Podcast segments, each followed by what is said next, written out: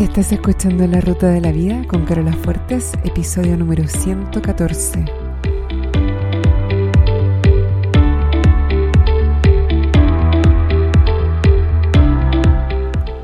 Porque lo importante no es el destino, lo importante es el camino. No se trata de lo que logramos, sino de en quienes nos convertimos en el proceso, porque solos podemos llegar rápido pero juntos llegamos más lejos. Te invito a compartir el camino. Bienvenido a la ruta de la vida.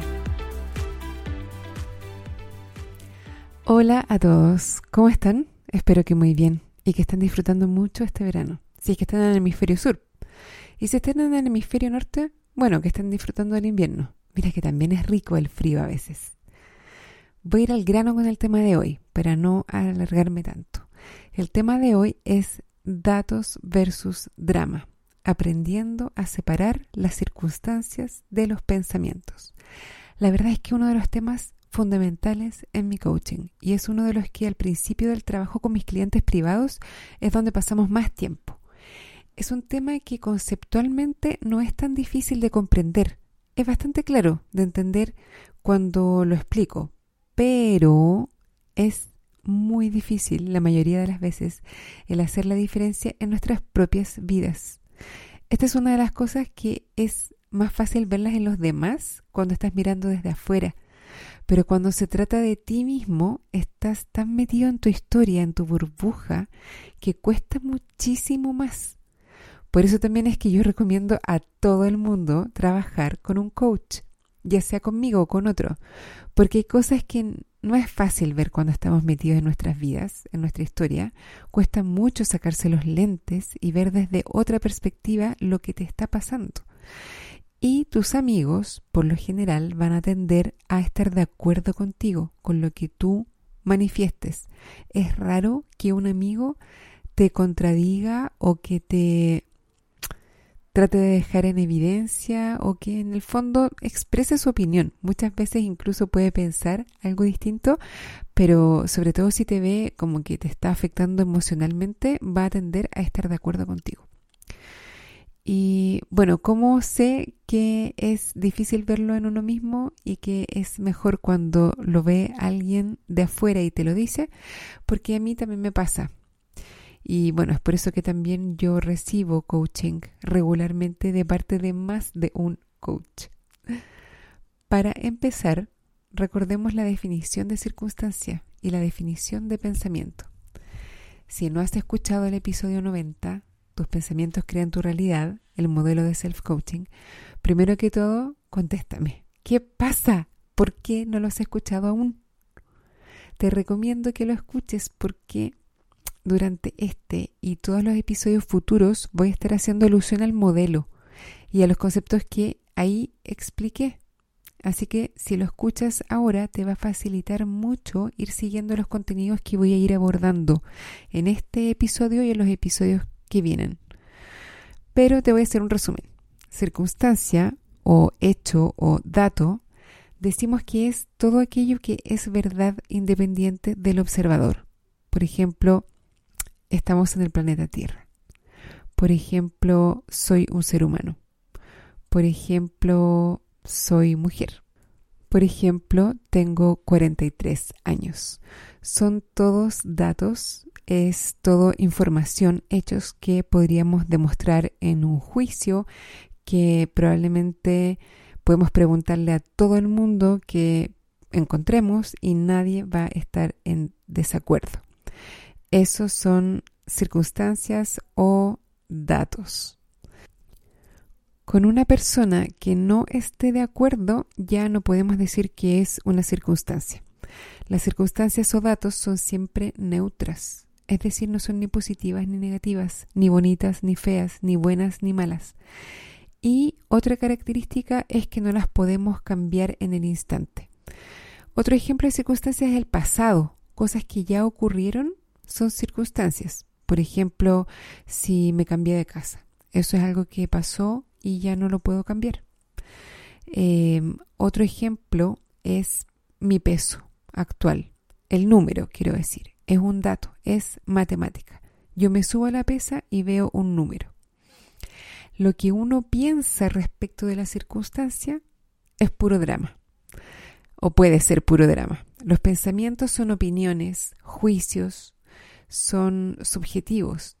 Tiene que ver eh, tu propia manera de mirar las cosas, tu historia, tu cultura. Todas esas eh, características que te hacen a ti ser quien eres y tener ciertas opiniones eh, son las que influyen en qué es lo que tú piensas respecto de una circunstancia. Sabemos que las circunstancias son, por decirlo así, objetivas, pero cada persona puede tener distintos pensamientos respecto de la misma circunstancia. Y esas diferencias se explican por lo que decía antes. Sabemos que un pensamiento es un pensamiento porque hay otras personas que respecto de la misma circunstancia piensan otra cosa. Y tú también puedes pensar otra cosa o puedes haber pensado otra cosa antes. No siempre los pensamientos son drama, pero cuando lo son es cuando hay que limpiarlos. En mi ejemplo anterior, mi pensamiento, yo puedo ver un número dado en la pesa, en la balanza, y puedo pensar, qué horror, estoy tan gorda, soy una vaca, o puedo pensar, oh, qué bueno que logré bajar X cantidad de kilos. O por ejemplo, el mismo número, si es que yo estoy embarazada, puedo tener un pensamiento al respecto y si es que eh, no estoy embarazada, voy a tener otro pensamiento al respecto. O, independiente del número, puede ser el mismo número. Si ayer ese número era más grande, el mismo número que estoy viendo hoy lo voy a ver con alegría.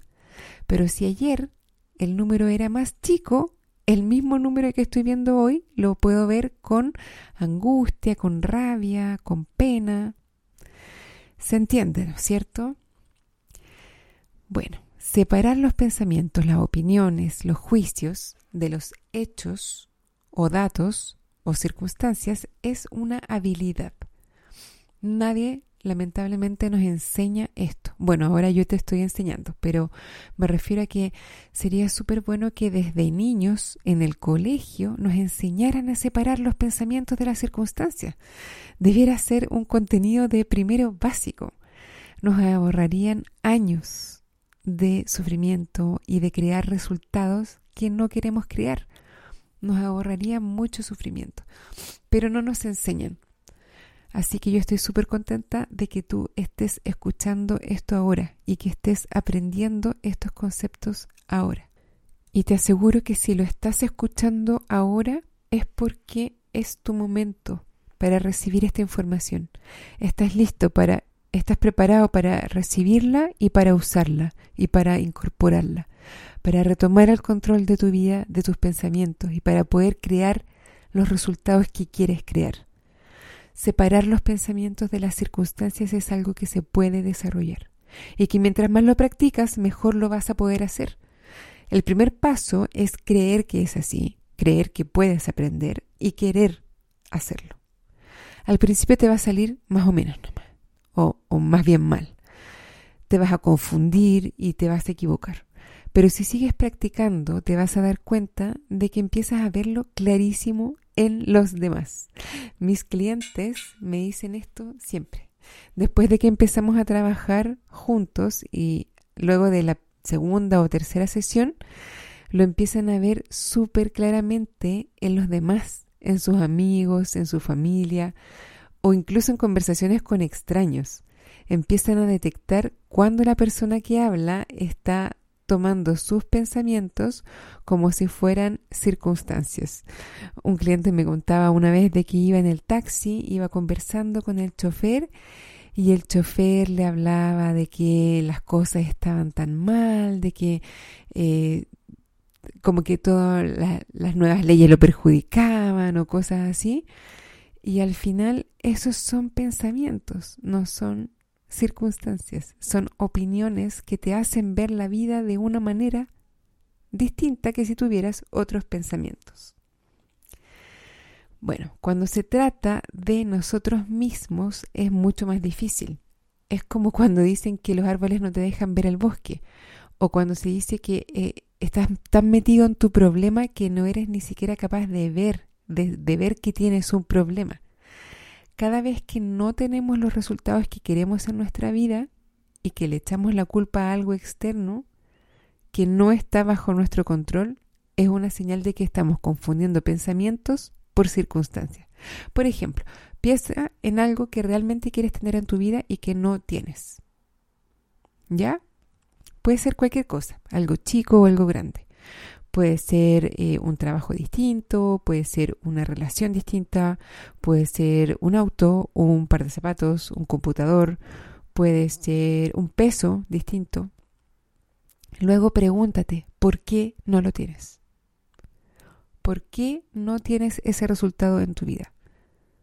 ¿Por qué no has creado ese resultado todavía? Si es algo que realmente quieres, si es algo que quieres de verdad y tanto lo quieres, ¿por qué no lo tienes? Te voy a decir lo que va a pasar. Tu cerebro te va a entregar un montón de razones por las que tú crees que ese resultado no se ha materializado. Y van a parecer súper sensatas, razonables, lógicas, justificadas. Y esa es la razón justamente de que no hayas creado aún ese resultado. Tu cerebro te entrega respuestas que tú no tienes ningún problema en creer y aceptar. No son respuestas ridículas ni descabelladas, al menos a primera vista. Pero para cada una de esas razones, estoy segura de que hay alguien allá afuera que tuvo el mismo problema y aún así logró crear ese resultado. Tú puedes cuestionar si cada una de esas respuestas son realmente verdad, si son realmente circunstancias o opiniones, pensamientos, drama. Y que si eligieras otro pensamiento u opinión, se podrían abrir posibilidades diferentes para esa pregunta. Vemos un ejemplo que es súper común, que tiene que ver con el peso. Supongamos que quiero bajar 5 kilos. ¿Por qué no los he bajado aún? Bueno, porque soy de contextura gruesa, soy grande, tengo los huesos pesados, estoy pasando por un periodo de un montón de estrés. La verdad es que como súper poco, yo no sé por qué no bajo. He intentado todo y nada me resulta. La mayoría de estas cosas pareciera que son sensatas, pareciera que estás describiendo la realidad, pareciera que estás dándome hechos, datos, pero no es verdad, son puros pensamientos. Lo que pasa es que cuando lo comentas con tus amigos, es muy raro que alguien te lo vaya a contradecir. Los amigos te compran tu historia, están de acuerdo contigo, comparten tu opinión, te dan la razón. Y esa es la diferencia con un coach. A veces me dicen, personas que no saben bien cómo es el coaching, me dicen que para qué tener que pagar por tener un amigo. Pero no hay nada más lejos de la realidad. Cada una de esas explicaciones, si la cuestionas, te vas a dar cuenta que son solamente opiniones, son puro drama. Y drama que te está impidiendo tomar acción para lograr tus resultados, para lograr lo que tú realmente quieres en tu vida. Cada vez que no nos sentimos como queremos y le echamos la culpa a algo externo a nosotros, estamos creando drama. El drama es totalmente innecesario. Y aunque estás en todo tu derecho de elegir el drama, lo que quiero mostrarte es que no te sientas atrapado ahí y que veas que hay otra manera posible de vivir la misma circunstancia. La importancia de aprender a separar esto es que las circunstancias, los datos, no las podemos cambiar. No las podemos cambiar en el instante al menos. A veces sí la podemos cambiar eh, dentro de un plazo, pero es más difícil. Por ejemplo, tu trabajo. Eh, en el momento presente no puedes cambiarlo. Podrías cambiarlo si te pones a buscar y dentro de un periodo X vas a tener otro. Pero tú puedes sentirte como crees que te vas a sentir cuando encuentres ese otro trabajo mejor, puedes sentirte hoy. No es necesario cambiar las circunstancias. Siempre queremos cambiar las circunstancias para sentirnos mejor. O, dicho de otra forma, siempre que queremos cambiar una circunstancia es porque queremos sentirnos mejor. Siempre que queremos algo en nuestra vida es por cómo creemos que nos vamos a sentir cuando lo logremos. Ahora, la buena noticia es que siempre podemos crear ese sentimiento antes de cambiar la circunstancia. Cada vez que queremos cambiar el trabajo, el jefe, el marido, a la mamá, nuestro peso, nuestra edad, nuestro auto. Siempre que queremos cambiar cosas que están fuera de nuestro control directo, es porque creemos que al cambiar esa circunstancia nos vamos a sentir mejor o nos vamos a sentir como queremos sentirnos. Eso a veces ocurre y otras veces no. A veces ocurre que cuando cambias la circunstancia te sientes de la manera que crees que te vas a sentir. Y hay veces en que cambias la circunstancia y no te sientes de la manera que crees que te ibas a sentir. Incluso las veces que sí logras cambiar tu sentimiento, no dura mucho. La mayoría de las veces vuelves a caer en el mismo sentimiento que tenías antes de cambiar las circunstancias. Y eso pasa porque son los pensamientos los que crean nuestros sentimientos y no las circunstancias. Si cambiamos la circunstancia pero no limpiamos nuestros pensamientos, el sentimiento que queremos cambiar invariablemente va a volver. Los pensamientos, eso sí que los podemos cambiar en un instante. Y lo mejor es que la circunstancia no necesita cambiar. Es mucho más fácil cambiar el pensamiento porque depende 100% de ti. Y crear drama es siempre opcional. Siempre puedes optar por pensar algo que no cree drama. El sentimiento que queremos crear cuando queremos cambiar esa circunstancia está siempre disponible para nosotros, en cualquier momento, aun cuando la circunstancia no cambie. Por ejemplo, si estás en tu trabajo y no te gusta y quieres cambiarlo porque crees que cuando encuentres otro trabajo nuevo sí vas a estar feliz, lo que yo recomiendo es busca la manera de ser feliz en este trabajo en el que estás ahora antes de buscar otro. Solo una vez que hayas logrado conectarte y encontrar ese sentimiento de felicidad en el trabajo que tienes ahora, puedes buscarte otro. Y muchas veces me preguntan, bueno, pero si estoy tan feliz, ¿para qué me voy a encontrar otro trabajo? ¿Para qué me voy a dar el trabajo de buscar otro trabajo? Bueno, porque quieres, pero no porque creas que ese otro trabajo te va a dar la felicidad que andas buscando. Porque el trabajo de crear tu felicidad es tuyo, no es de tu trabajo. No es la responsabilidad de tu trabajo crear tu felicidad. Esa responsabilidad es tuya y de nadie más. Bueno, Así es como recuperamos nuestro poder, nos hacemos emocionalmente maduros, nos hacemos responsables de nuestro bienestar y dejamos de culpar a las circunstancias. Es bacán. No solo dejamos de culpar a las circunstancias, sino que además dejamos de responsabilizar a algo externo a nosotros por nuestra felicidad. Supongamos que yo eh, le atribuyo mi felicidad a que encontré el trabajo que me hace feliz estoy depositando en algo externo a mí la responsabilidad de mi felicidad. ¿Quiero hacer eso? ¿Quiero eh, algo tan importante como mi felicidad dejarlo en manos de mi trabajo? ¿Qué pasa si el día de mañana pierdo mi trabajo? O si me cambian el jefe y cambia la situación que me hacía tan feliz.